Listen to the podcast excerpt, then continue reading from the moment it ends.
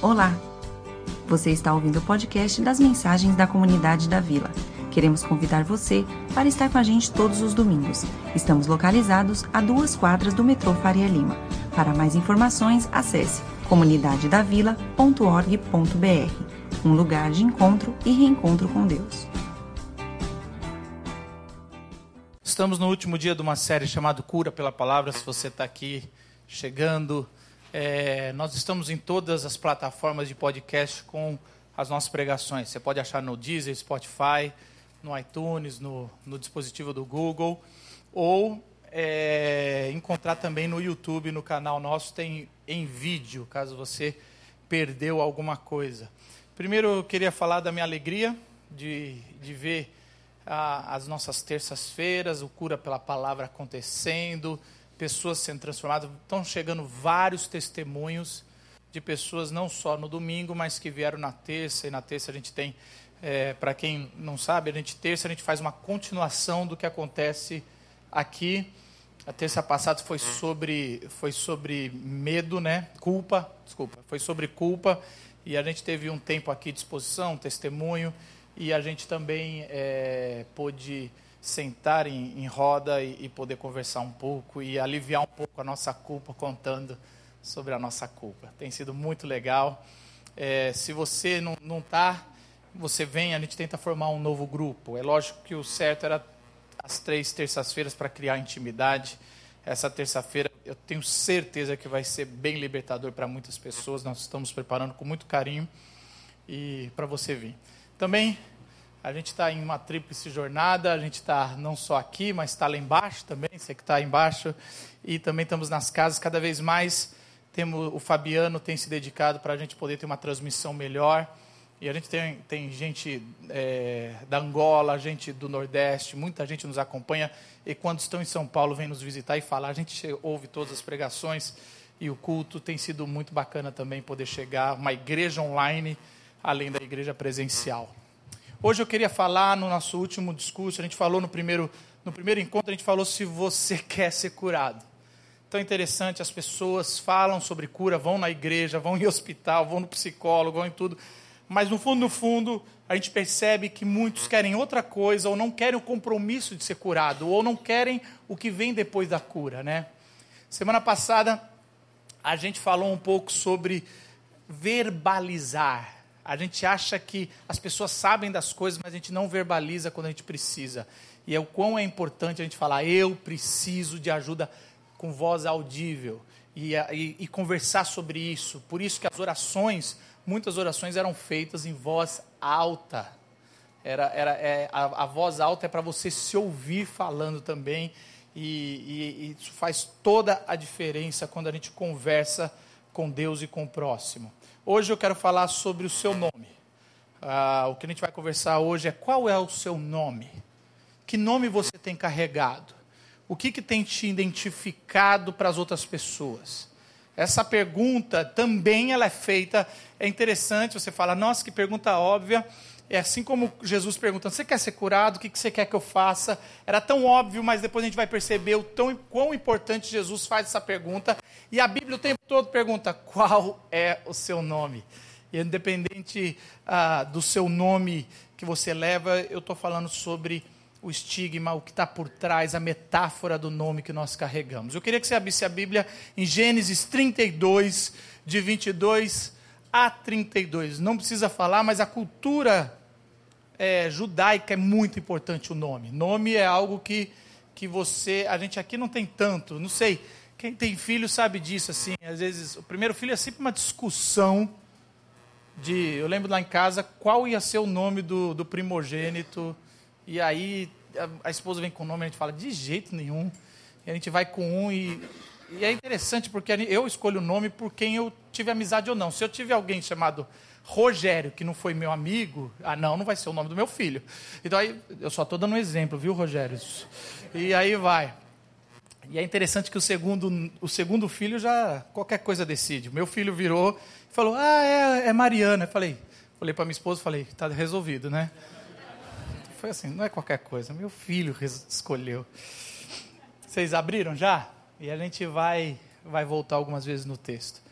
Como sempre a gente faz, eu trago aqui para a gente poder ler como igreja, de forma forte, o texto e de forma audível, como a gente falou semana passada, para que o texto também não só a gente leia, mas entre dentro da gente e fale com a gente, tá bom? Vamos lá? Naquela noite Jacó levantou-se, tomou suas duas mulheres, suas duas servas e seus onze filhos para atravessar o lugar de passagem do Jaboque. Depois de havê-los feito atravessar o ribeiro, fez passar também tudo o que possuía. E Jacó ficou sozinho. Então veio um homem que se pôs a lutar com ele até o amanhecer. Quando o homem viu que não poderia dominá-lo, tocou na articulação da coxa de Jacó, de forma que ele deslocou a coxa enquanto lutavam. Então o homem disse, Deixe-me ir, pois o dia já desponta.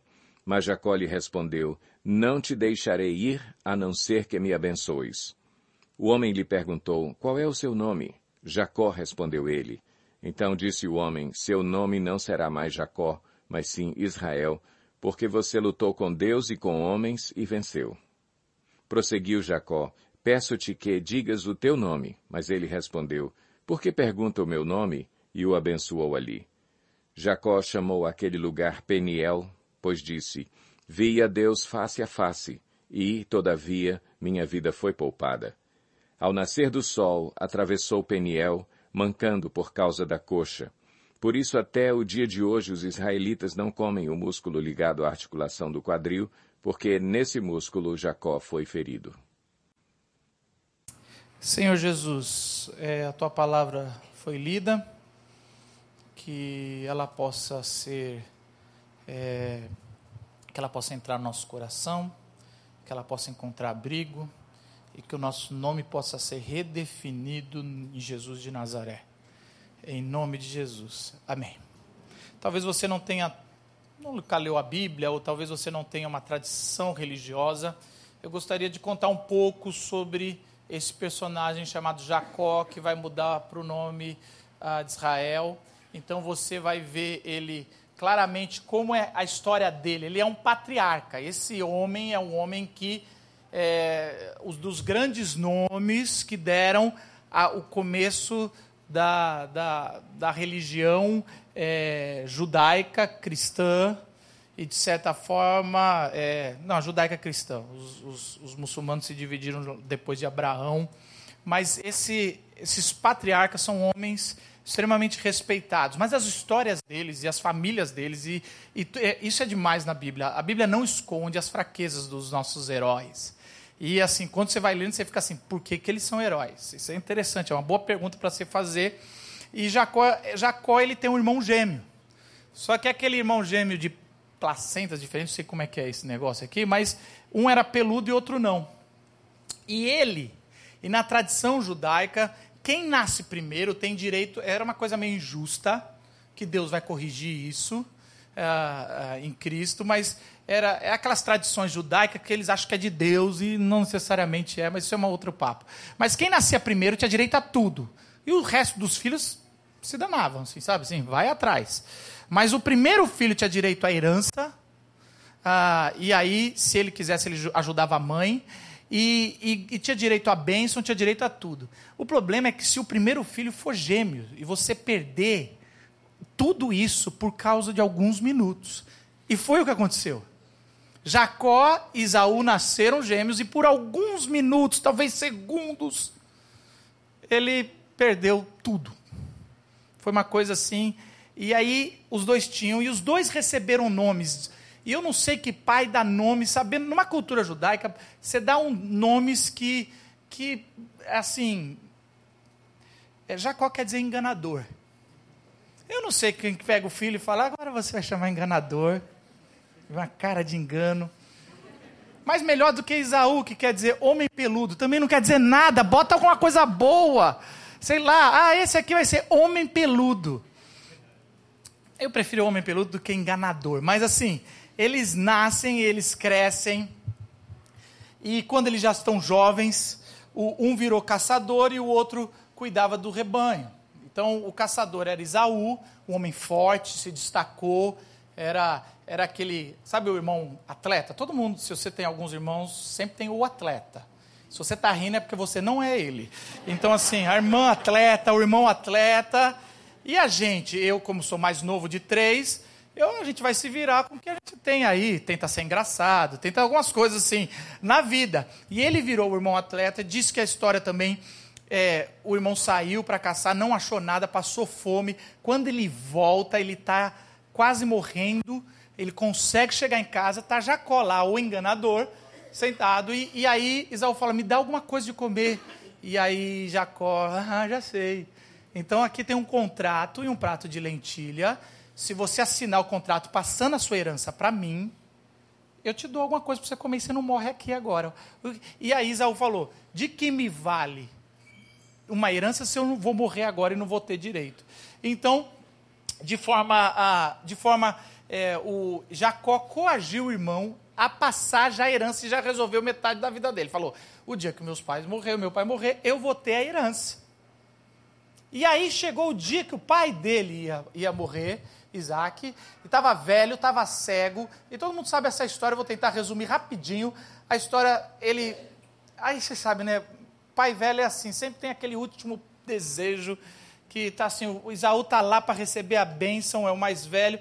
Aí o Isaac levantou a mão e falou: ah, quero mais uma coisa. Ah, tá bom, pai, o que, que é? Vai fazer uma caça para mim, e aí você faz um, um, um, belo ensopado, e aí eu te abençoo. Vamos fazer esse final ser glorioso com, com, com um ensopado. Aí sai Isaú, uma família dividida. A, a mãe ouve e fala: Vem cá, Jacó, seu, seu pai já vai dar a bênção. E, e aí você. Por que, que eu, eu não te coloco a, umas peles aí de animais? Você entra, tenta fingir a voz. Eu faço um ensopado aqui, que eu já tenho. Não sei porque que seu filho, seu, seu, meu, meu marido gosta tanto do ensopado do filho, sendo que eu faço todo dia. Aquelas reclamações. Aí e aí ela fez o ensopado e ele ficou com medo, e mas meu pai vai reparar, e ela fala, cai sobre mim a maldição se seu pai reparar. Ele entra, e aí o pai fala, hum, a voz está diferente, vem cá. E aí passa a mão. Não, o cara também não. Isaú devia ser muito peludo, não reparar que era um animal, mas beleza. Devia ter chamado de urso logo. Aí vai, passou, viu o pelo, tomou um ensopado, falou, tá bom, a voz é do meu filho mais novo, Está estranho tudo, o ensopado tem gosto da, da esposa que fez, mas eu estou sentindo que é. E aí ele deu a bênção, e aí ele recebe a bênção, que era muito importante, principalmente para os patriarcas, né? E aí, quando chega Isaú com o ensopado, o pai fala: O que, ele está fazendo? Não. Aí ele fala: Seu irmão enganou, eu não tenho mais nada para você. E aí, Isaú faz um segundo erro. Ele, ele insiste: Pai, me dá alguma coisa. E aí, o pai: Tá bom, a única bênção que eu tenho aqui é: Você vai servir o seu irmão e você vai viver sobre a espada lutando o tempo todo. E aí, aí é que nem aquela cena de filme. Isaú rasga as vestes e fala, não! E aí é o seguinte, a mãe fala, vai embora para Jacó, e Jacó foge para terras estrangeiras, porque o irmão falou, assim que morreu o meu, é, o meu, o meu pai, é, eu vou matar esse meu irmão. Eu só não vou dar esse desgosto em vida. E ele sai. E essa, essa, essa é a história que a gente vai contar agora. Essa é a história dos nossos patriarcas. Você está achando que a sua família tem problema? Você não viu nada. Ele está aqui. Ele, ele encontra uma, uma esposa em terra distância, ele tem um sogro chamado Labão, os dois são enganadores. Aí, enganador só aprende na vida quando encontrar outro um pouco mais experiente. É mais ou menos isso. Ele encontrou um Labão, que é um, um enganador de profissão. E aí os dois vão se enganando, mas ele tem a bênção de Deus ele foi ficando rico, e quando ficou rico, os dois brigaram. E agora, o trecho que a gente leu, ele está voltando para a sua terra, para a terra prometida, e ele soube que o irmão dele é, tá se aproximando com 400 homens, só que o irmão dele, lembra, virou um guerreiro. E aí, já qualquer um homem de caráter, gente boa pra caramba, ele pensa o seguinte: eu tenho muito dinheiro, então eu vou mandando tropas de presentes, cabras, bois e tudo mais na frente. E o meu irmão, e vou falando assim: é seu, é seu. E aí eu vou mandar filhos, esposas, que eles tinham muito filho, esposa, sei o quê. E assim, se ele vier matando, chega em mim, está cansado. É quase isso. Vai, ele vai agradando, eu vou dando minhas esposas, eu dou meus filhos. Ele praticamente vai se, despir, se despindo de tudo que ele tem, de tudo que ele lutou ou enganou para que quando chegasse o irmão dele, pelo menos poupasse a vida dele, ele seria um servo. É exatamente isso que acontece, essa história está acontecendo. Só quando ele vai passar esse, esse, esse último rio, ele começa a mandar todo mundo indo na frente, e por algum motivo, ele. Ah, só o versículo que fala que assim: olha, eu vou apaziguar mandando todo mundo na frente, quando o meu irmão chegar, vai estar mais tranquilo, talvez ele me receba.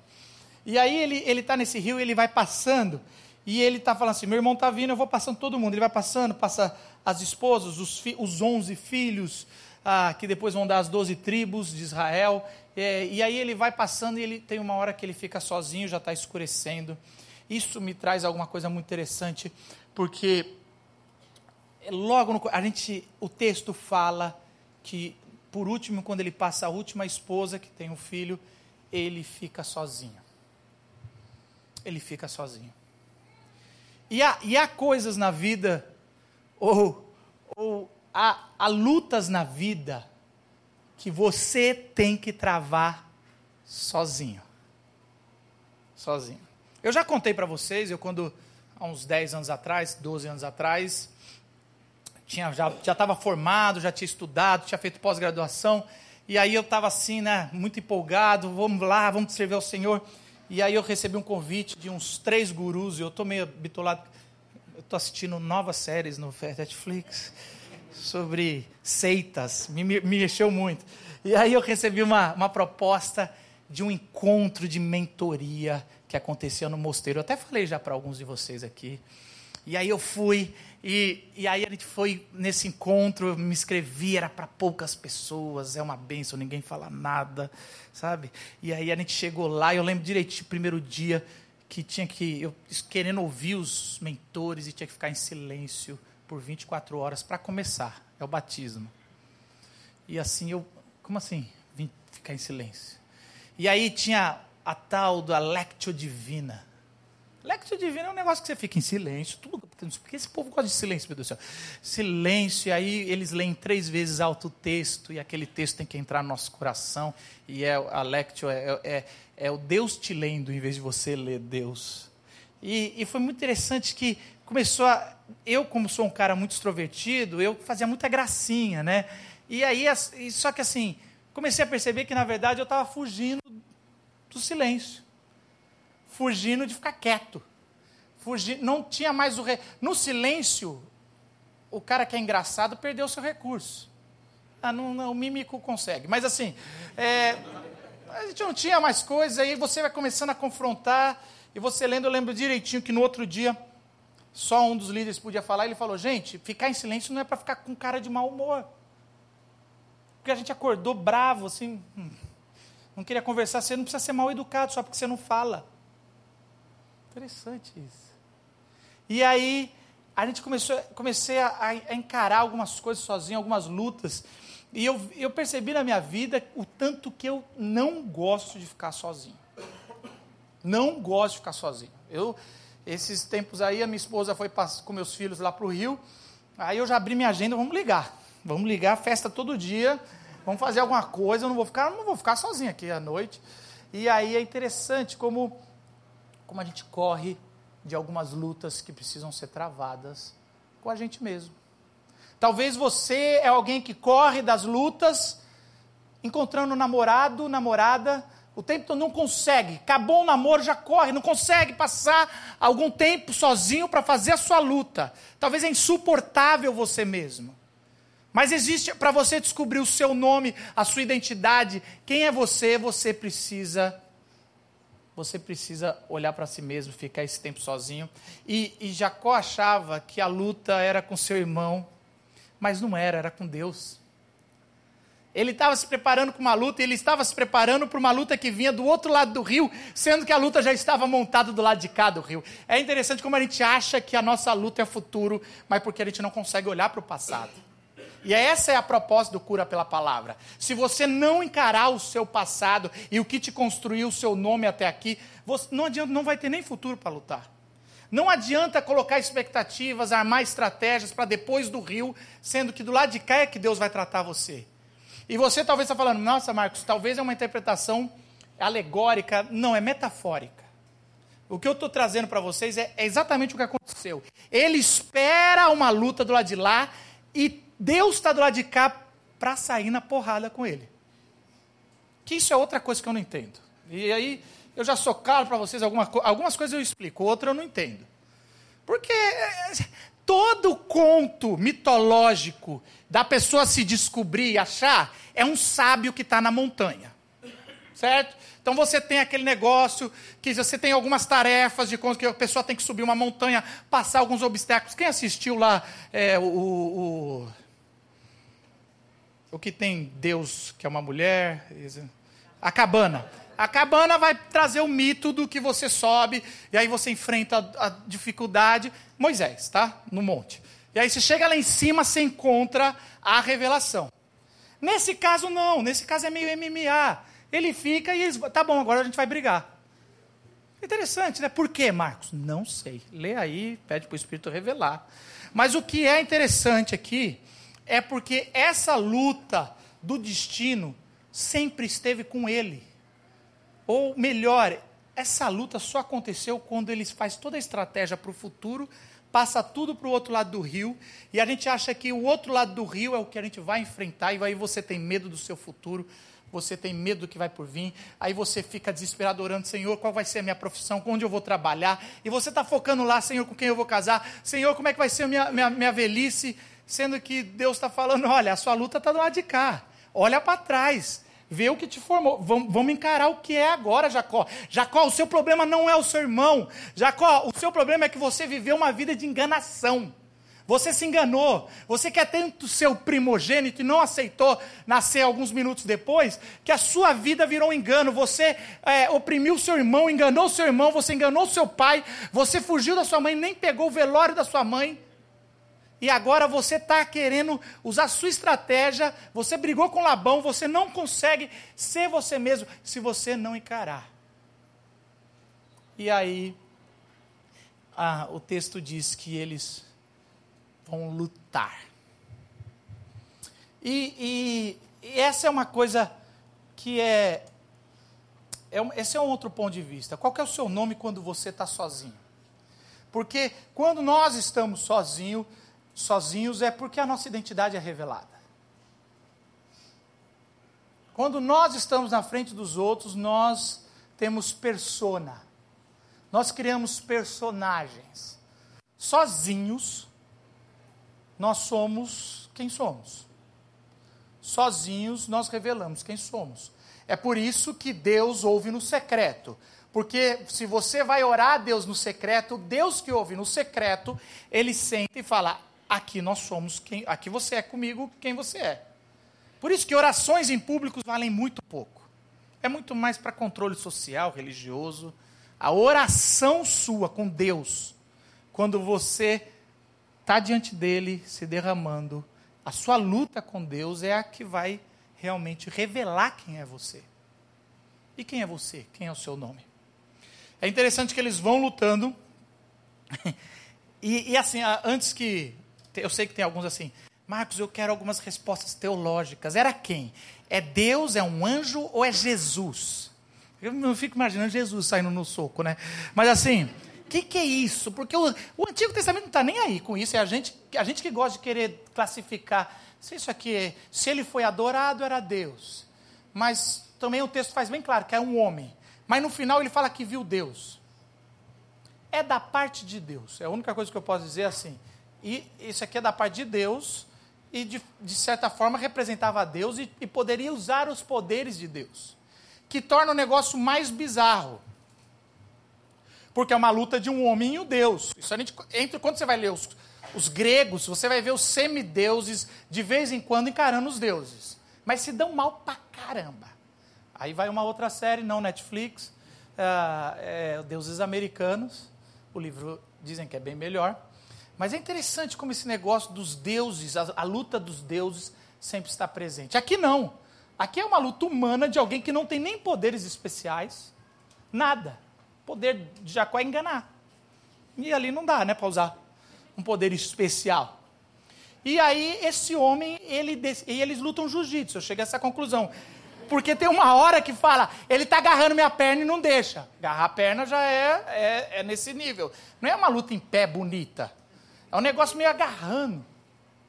E aí, eles vão lutando, eles vão lutando. E é engraçado que no meio, no meio da luta ele fala assim: tá bom, vou, vou machucar. E aí ele vai, toca na perna e desloca o quadril. Dá uma, dá uma quebrada ali, sabe assim? Vamos lá, vamos, vamos. Esse cara aqui está me enchendo. Tum, quebrou. E o cara continuou, com a perna mancando. E aí tem uma, uma hora que o sol começa a despontar e, e o homem fala: Tá bom, tá bom, deixa eu ir que o sol tá. Eu, é muito interessante, eu estava conversando com o Gustavo. Gustavo parece um negócio de um vampiro, né? Ó, oh, tá o sol, não, vambora! Não tem nada a ver, é simplesmente uma referência, sei lá. É, mas ele fala assim: o, o dia tá chegando, gente, o cara lutou a noite toda. Gente, vocês, não sei quem gosta de ver luta, mas as lutas, elas têm tempos de três minutos, dois minutos, dez rounds, mas o décimo round é aquela coisa chata que ninguém está fazendo nada. Você fala assim, eu derrotaria ele no décimo round, depois que ele lutou com alguém. Porque o cara está lá a noite toda, o negócio deve ter sido assim, insano, ou no final já está assim, o cara falou, me larga, o sol está começando a vir, eu quero ir embora. O cara quer ir embora. E Jacó fala, não. E segura de novo, não vou largar. Fala, caramba, meu. Agora, se você pensar que é uma luta entre o homem e Deus, Deus está assim, fazendo um jogo ali. Ele está ele tá lutando. Mas não está, ele está ali, vamos ver quanto esse cara aguenta. Rock, sabe? Vamos ver quanto esse cara aguenta. Eu, cara, vou aguentar. Desculpa as referências pop, vou tentar parar aqui. É muitas, né? São muitas. Mas é, isso é interessante, que no final das contas ele percebe que não era habilidade na luta, mas, mas era a persistência na busca. É, é, a, essa luta incessante nossa para encontrar quem somos, quem, quem, quem realmente nós somos. Ela, ela deixa marcas, ela vai, mas ela sabe que a gente não tem chance. Mas no final das contas, Deus olha ao coração e fala: caramba, esse cara tá apanhando a noite toda, eu machuquei, feri ele, e ele continua me agarrando, falando: eu quero minha bênção. Caraca, não, não seria assim. A gente, eu, eu, eu, pensaria assim, não, Deus sabe todas as coisas, não quer me dar bênção e pronto. Eu não gosto de ficar insistindo. Mas existe uma parábola que Jesus contou que a gente demora para. Eu não, não, assim, eu fico. Eu acho que eu não entendo porque eu não quero entender. De uma viúva que não teve os seus direitos garantidos e ela começa a encher o saco de um juiz. Isso é parábola de Jesus. E aí ela vai insistindo: olha, cara, eu e meus filhos estão passando fome, você não está fazendo justiça. O cara, calma, o sistema jurídico é, é devagar. E ela começa a insistir, e aí Jesus acaba a história dizendo assim: aquele juiz, se ele não fizer justiça porque é o dever dele, vai fazer para ela parar de incomodar. E acabou, Jesus sai andando. Essa é, essa, essa é a lição. Vai lá ler. Essa é a lição de Jesus. E eu fico assim, como assim? Como assim? É, é quase Jacó. Não, não, não, não, gente, não, não quero minha bênção, eu quero minha bênção. Ai, o sol está vindo, eu vou fazer a sua bênção. E isso é, é, é, eu acho que isso é, é muito, muito forte, porque mostra tanto que Deus, a gente se preocupa na performance. Mas essa tá a graça quando a Bíblia revela que nós somos totalmente pecadores e nem a melhor performance humana agrada a Deus. Não tem como você agradar a Deus com performance. Eu quero deixar bem claro isso. No final da sua vida, se você chegar assim, ó oh, Senhor, ó, oh, eu, eu fiz tudo isso, eu construí a maior igreja, eu, eu peguei, eu sei o quê, eu sei o quê, não, não, ah, que bom, ah, valeu a pena ter te sal, salvado. Deus nunca vai falar essa frase para você, valeu a pena te salvar, hein, olha só, você realmente provou.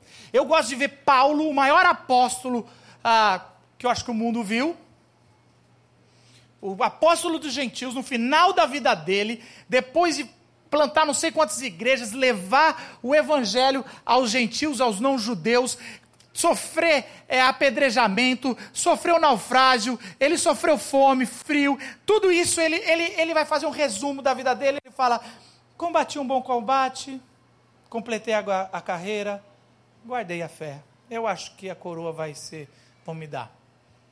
Eu fico assim, ô, ô Paulo, eu aprendi na religião que não se combate. Quem fala combati um bom combate, perdeu.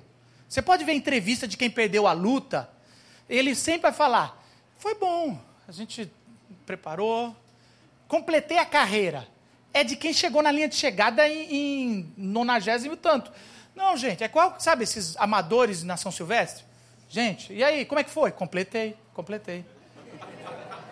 Completei a carreira, é o que dá para fazer numa São Silvestre. Cheguei no final, pô, que bacana. Guardei a fé. Você não, não moveu montanhas com a sua fé? Você não fez milagre? Não, eu guardei, aqui, eu não, eu não desviei do Evangelho. Você pega um apóstolo Paulo que fala assim: ó, foi isso que eu consegui fazer, Senhor. Graças a Deus.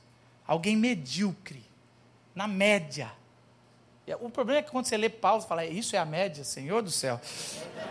Eu não sei se eu estou ajudando ou não. Mas o que eu quero dizer é o seguinte: a gente foca na performance. Ah, eu vou ter um grande nome. Meu nome vai ser conhecido. Eu legado. Agora a palavra é legado. Qual é o legado que você vai deixar? O seu legado é igual Paulo. Ah, eu ele combateu um bom combate. Guardou a fé. É isso. Cara, se for isso é fantástico. E aí é interessante porque a gente pensa que é a performance, e Deus está olhando o coração, Deus está olhando, olha, eu quero ver o seu coração, sua vontade, sua sede por mim, a sua sede de ter eu, eu, eu quero estar tá, tá contigo. E é, é igual eu escrevi um texto esses dias sobre os desenhos do meu filho. Meu filho está três anos e, e meio, e ele traz desenhos para mim, e eu olho o desenho, e assim, são rabiscos, são feios são desenhos que não são desenhos. E eu sou filho de desenhista, mas meu filho não consegue botar um olho dentro do círculo do rosto. A boca fica aqui. De, repente, meu filho é muito para frentex e deve ser. Vamos vender obras por milhões e só depois que eu morrer que vai acontecer isso. E aí ele está lá e ele traz. E um tempo atrás ele veio, papai, olha aqui meu desenho. Eu falei, e a gente como todo pai hipócrita, que coisa bonita, filho, olha o desenho, vai puxar o vovô. E aí a gente está lá, e aí ele fala, papai, esse aqui, e era um desenho assim, sou eu. E esse aqui é o senhor. E aí eu falo, opa, aí já mexeu assim, opa, você me desenhou, filho? Desenhei, a gente está abraçado. Aí eu, pô, aí quebrou. Aí quebrou, né? Eu nem vou falar, senão eu choro. Aí eu estava lá, falei, pô, filho. Aí eu peguei aquele desenho e eu não, não enxergava, porque eu estava fazendo uma análise da estética do desenho. E pensando, meu filho não vai ser desenhista. Vai ser outra coisa. Mas não vai desenhar, porque a estética. Não, mas quando eu olhando o desenho, vi o coração dele, e ele estava falando, papai, o que eu estou querendo representar é o meu amor e o seu amor por mim. Aí eu vi o coração e derreteu bateu o meu coração e eu falei. E eu peguei o desenho, fui para o meu quarto, peguei uma pasta que eu tenho de documentos, que é aquele negócio que não pode no dia do incêndio levar. Botei, botei o desenho dele lá no fundo e falei, vou guardar para o resto da vida, porque aqui está concretizado um amor de um filho para o pai. Você está entendendo? Quando Deus olha a sua luta, o seu jeito de ser, suas orações, sua vida, é um grande rabisco, é ridículo.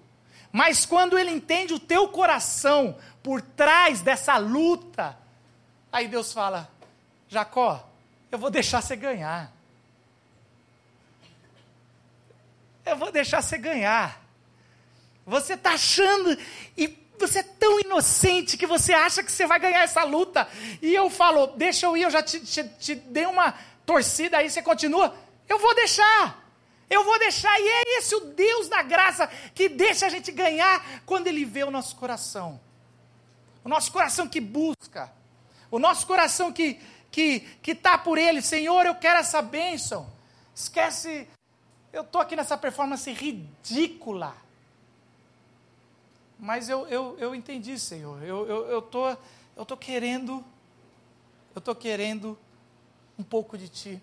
Porque se um pai luta com uma criancinha, ou um Deus luta com um homem, pode ser, eu só vejo duas razões. Ou é na brincadeira, como um pai luta com um filho, mas não me parece porque Deus aqui deu uma quebrada de, de bacia, né? Não, um pai não faz assim, ah, vou brincar, só uma quebradinha.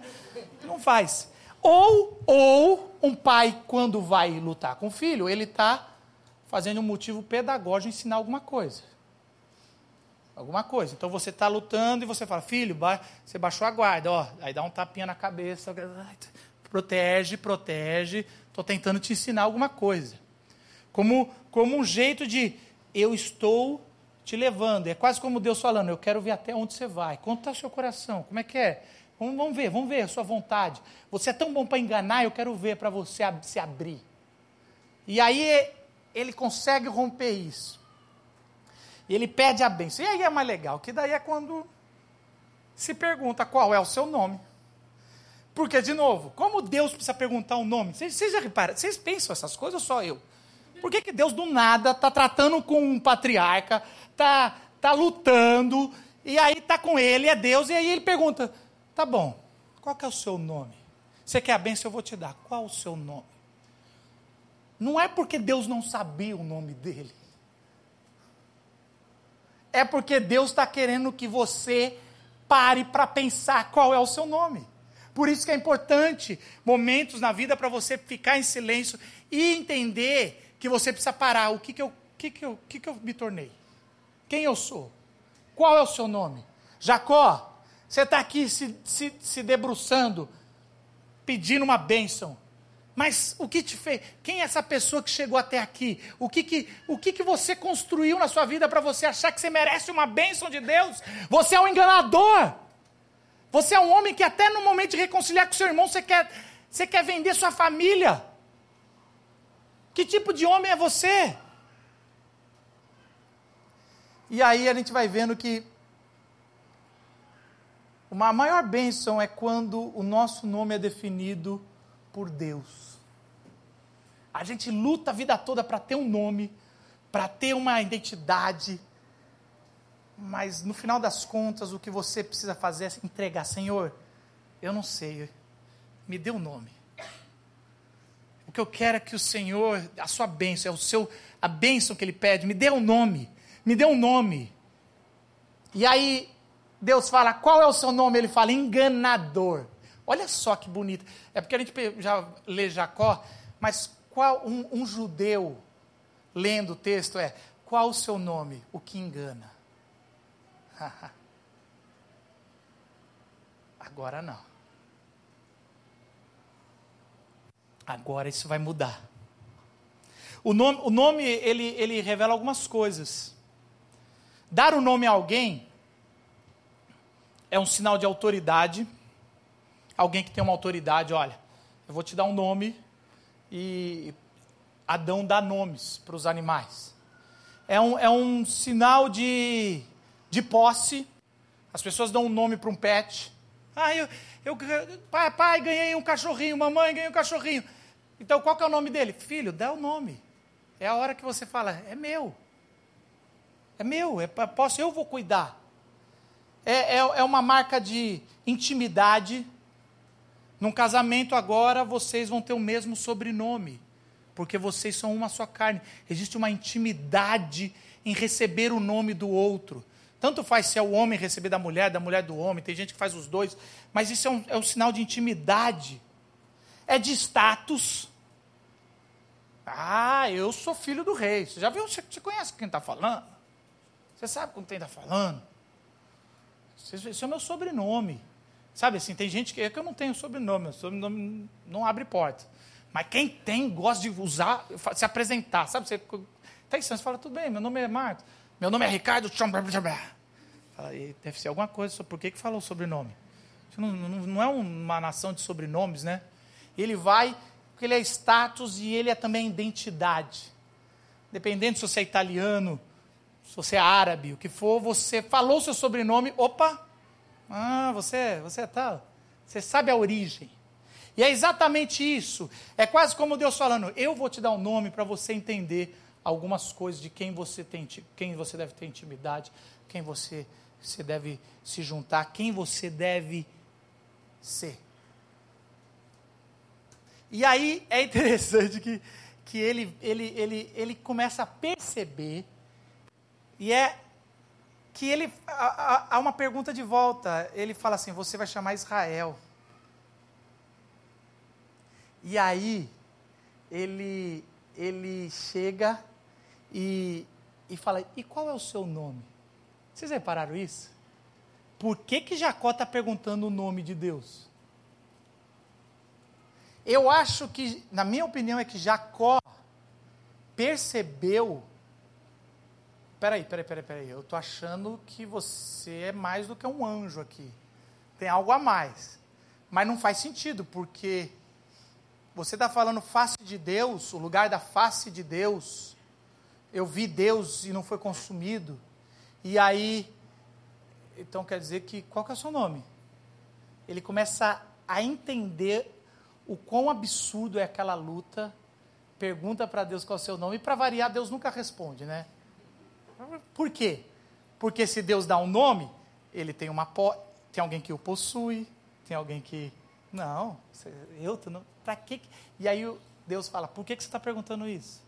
Só aceita eu te perguntar o nome e te dar. Você está querendo me dar um nome também? Quantas vezes nós estamos querendo nós nomearmos a Deus? Na nossa luta, nós queremos dar o nome a Deus. Na nossa luta, peraí. E, e isso os teólogos têm se debruçado ao, ao, no longo dos últimos 400 anos, o tanto que a gente projeta a gente mesmo no Deus, nos deuses, no que for. Deus muitas vezes é uma projeção do que você quer como Deus. Mas você não dá nome para Deus. Ele nem sequer revela o nome dele. Ele dá o nome para você. Mas não existe isso de, Senhor, o Senhor é assim. Eu, eu às vezes, é, uma vez eu vi uma entrevista de uma, uma pessoa conhecida que tinha acabado de se converter, e ela falava assim: Deus gosta de ser colocado na parede. Cara, eu fiquei assim, como assim? É. Aí você tem que chegar para Deus e falar: Você prometeu isso, e bota o dedo no nariz dele e fala: Então me dê. Opa. Opa. A não ser que Deus esteja brincando ali com a criança. Podem o dedo do meu nariz, eu vou quebrar. É, é a luta. É, é, a gente só amadurece quando a gente percebe o quão ridículo é a nossa luta com Deus. Peraí, qual que é o seu nome? Era você mesmo, Senhor. Não tem como eu ter lutado e, e parece que eu quase venci. E vamos lembrar que vencer é não ter morrido. Não é, é isso, ele fala, eu lutei com Deus e vi face a face e não fui consumido. É ele está comemorando que assim, vencer com Deus é não ser consumido. Vencer, vencer essa luta, e ele está comemorando isso, é eu não fui destruído, eu vi Deus face a face. Gente, Moisés não viu Deus face a face. E o trapaceiro viu. Vocês estão entendendo isso? Moisés não viu. Viu assim um reflexo, uma brechinha. Trapa... Deus se revela aos trapaceiros. A questão é se você já entendeu que o seu nome é Jacó e que ele precisa ser mudado. Essa é a parada do Evangelho. Quando você vai entender que sua, sua, seu nome que você constrói não passa de enganação, não passa de aparência, não passa de um mero é, é, tabajara não sobrevive, não para em pé o seu nome que você constrói, a não ser que Deus te traga a identidade. E aí, e aí, queridos, a gente vai ver que o seu nome, quando você nasce de novo, e tem que nascer de novo, e tem que nascer de novo para ganhar um nome. Não existe outro, outro jeito de ter nome se você não nascer de novo. E o Espírito te faz nascer de novo, e você tem um novo nome, e aí Deus te pega no colo e te chama de Jesus. O seu nome é, é Jesus. Interessante é, que José e Maria não puderam dar o um nome no seu filho. O anjo já falou: você vai dar o nome do seu filho, você não vai dar o nome para o seu filho, quem vai dar sou eu. E o Espírito Santo fala: dê o nome dele de Jesus, Emanuel, Deus conosco. E ao ver Deus face a face, igual Jacó, o seu novo nome é Eu vi Deus e não morri. E Deus conosco. É Cristo. Apocalipse vai dizer isso. Em Apocalipse vai dizer o seguinte: Também lhe darei uma pedra branca com um novo nome nela escrito e vai ser um novo nome, que conhecido apenas por quem o recebe. Escrevi nele o nome do meu Deus e o, e o nome da cidade do meu Deus, a Nova Jerusalém, que desce dos céus a, da parte de Deus, e também escrevi nele o meu novo nome. Novo nome é o nome de Deus. Qual que é? O que, que ele está dizendo aqui? Existe uma intimidade que Deus está chamando, que quando você nasce de novo, Ele vê o Cristo em você. Essa identidade que Cristo compartilha conosco. Tem autoridade. Quem é autoridade é o Pai que escolhe o nome do Filho. Deus é a nossa autoridade porque Ele nos deu um novo nome, um novo coração. Lembrando que coração não é sentimento na Bíblia. Coração é o, todo o nosso nossa razão de ser. Ele dá um novo coração ele é o nosso dono. A gente é propriedade exclusiva do Senhor. Ele é o nosso dono, mas não é só o dono, ele é o nosso marido. Ele é o noivo que dá o nome para a igreja, para a noiva, e nós temos intimidade com Deus porque ganhamos o sobrenome de Deus. Agora nós somos Jesus porque somos casados com Ele temos o status da nova criação. Agora nós podemos falar: meu nome é Marcos, filho de Deus. Talvez você vai falar: meu nome é Paula, filha de Deus. Porque a gente tem um status. E aí, quase um orgulho mesmo. Eu, eu, eu sou, eu sou, prazer, Marcos, filho de Deus. E nós temos também agora uma identidade. Você é filho de Deus, eu tô, sei de onde você é. Sim, você sabe de onde eu sou. Eu sou da graça. Eu vim desse novo nascimento. Eu fui curado pela palavra de Deus que me deu um novo nome. Você precisa ser curado. Eu acho que a última parte é quando você encontra a sua identidade, a sua essência no que Deus fala que você é. Você luta contra o que você acha que você é. Você luta pelo que seus pais falaram que você é. Pela sua, pela sua origem social. E você luta para provar: não, eu não sou. Eu não sou isso. E você lutando fica até caricato. Não estou indo contra nenhuma luta dessa. Mas fica caricato porque você está dando gritos. E batendo na mesa, sendo que você. Você está falando que não é, mas é. Ah, eu não sou o que meu pai falou. Ele falou que eu era um preguiçoso. minha mãe falou que eu era uma incompetente. Eles falaram que eu, que eu sou uma aberração.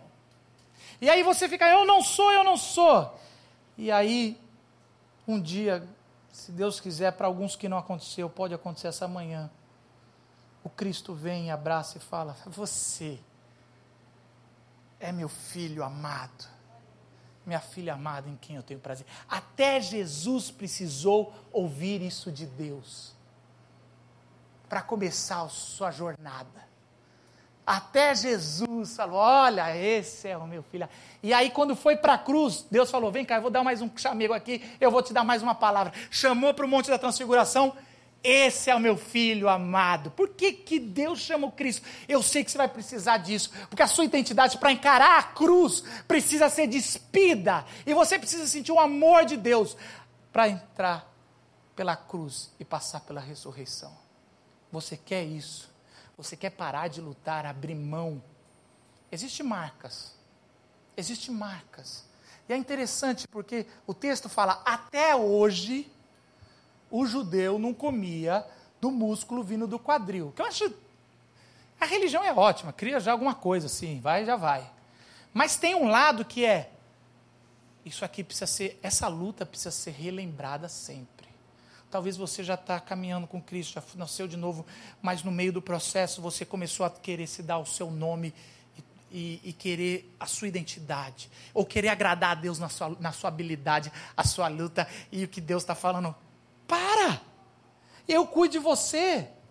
Eu estou chegando no seu coração. O seu desenho é horrível. A sua luta não tem habilidade nenhuma. Mas eu vou te dar um novo nome. Eu vou te dar, um, eu não vou te dar um novo nome. Eu vou te dar o meu filho. Jesus vai morrer na cruz para você ter uma nova identidade. Baixe, seu, baixe seu, sua face. Vamos fechar os nossos olhos. E eu, eu queria encerrar um pouco no silêncio. Eu gostaria que a gente fizesse um tempo de você não falar, Fique em silêncio, a gente vai ficar uns dois minutos em silêncio para ouvir a voz de Deus. E você, quem sabe o Espírito sopra falando sobre quem é você nele.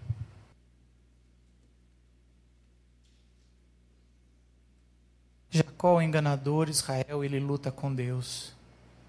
Peniel, eu vi Deus face a face. Senhor Jesus, se revela, Senhor, porque não há nenhum encontro contigo se o Senhor não se revelar. Senhor, nós pedimos perdão pelas nossas lutas. Nós pedimos perdão porque a gente foca na nossa habilidade, a gente tem a nossa estratégia, mas o Senhor vem quando estamos sozinhos, no nosso coração, na nossa oração, ao deitar. E o Senhor vem e a gente quer lutar contigo, e o Senhor ainda faz esse jogo para nos mostrar o quão fracos somos. Mas o Senhor pergunta o nosso nome e a gente fala o que engana, o que tenta ser algo que não é. E o Senhor vem e dá um novo nome, dá o seu filho. E pelo seu filho a gente se sente amado, a gente se sente acolhido. E, e no seu filho nós sentimos um amor e uma identidade nunca encontrada antes na nossa vida e na nossa luta. E sobre a tua palavra nós caminhamos a nossa vida. Nós nascemos de novo, somos uma nova pessoa, somos seus filhos, Senhor.